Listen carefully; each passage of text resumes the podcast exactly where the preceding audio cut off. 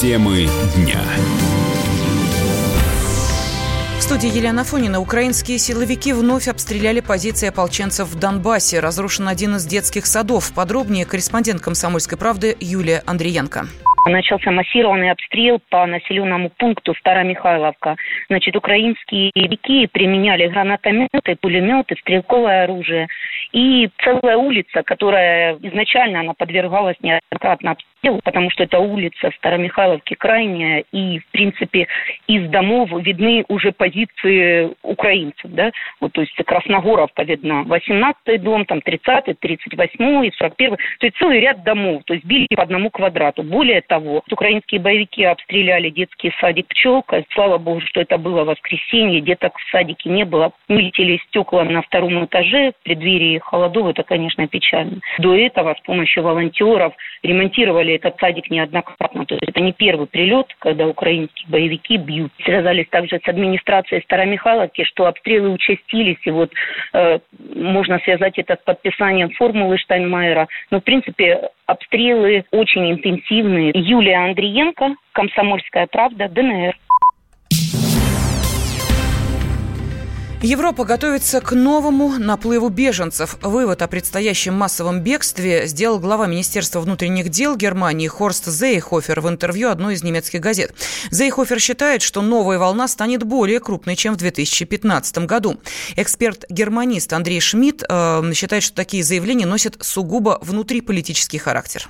Там происходит определенная борьба, между христианскими демократами и христианским демократическим союзом. И, э, значит, они там э, на фоне особенно не слишком удачных выборов, прошедших недавно на востоке Германии, кидаются друг другу немножко обвинениями. Потому что в телевизоре это можно сколько угодно рассказывать, что широкие слои населения с восторгом приветствуют прибывающих в страну мигрантов там, с Ближнего Востока и Африки. На самом деле это все немножко не так. Поэтому ужесточение курса, такое некоторое вербальное в этом направлении, оно может там сыграть определенную политическую роль и дать определенные шансы на повышение рейтинга партии. А насколько это все имеет отношение к реальности, это, в общем, вопрос философский. Границы-то никто не контролирует. Это как предупреждать о том, что погода ухудшится. Она как бы, ну, ухудшится и что?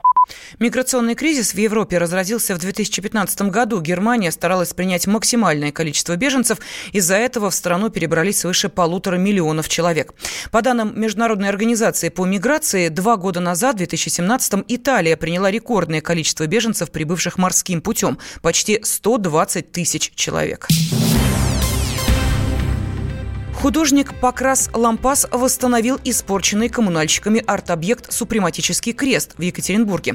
Подробнее корреспондент «Комсомольской правды» Евгений Стоянов. Кажется, в скандале, связанном с супрематическим крестом Покраса Лампаса на Уралмаше, можно поставить точку. Ранним утром уличный художник закончил работу размером более 6 тысяч квадратных метров и вылетел из Екатеринбурга в Москву. Как рассказала комсомолке пресс-секретарь фестиваля «Стенография», э, ходе которого и появилась эта работа Екатерина Кизюн. А, сейчас э, арт-объект полностью завершен. Своими эмоциями от проделанной работы художник поделился у себя в Инстаграм, рассказала Кизюн. А, Покрас Лампас э, написал, последние 36 часов полный хардкор, практически без сна. Но все успел, возвращаюсь домой. Название обновленной работы, как уточнили в пресс-службе стенографии, пока не разглашается.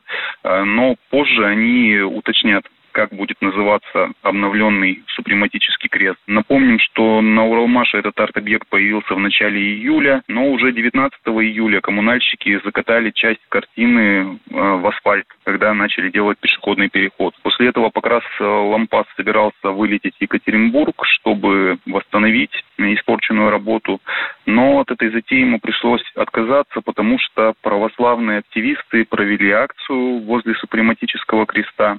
Им, в частности, не понравилось, что геометрическая фигура, похожая на крест, находится на асфальте, и люди ходят по ней, по ней ногами, что, соответственно, с, по православным канонам ну, не очень хорошо.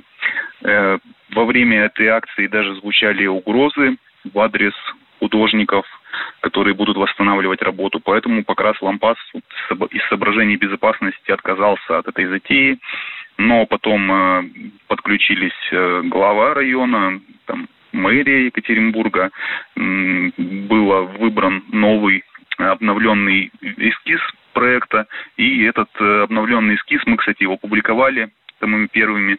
И этот обновленный эскиз, он устроил все стороны, и православных активистов, и самого художника. Ну и вот, собственно, сейчас уже все завершено. Евгений Стоянов, «Комсомольская правда», Екатеринбург. Темы дня.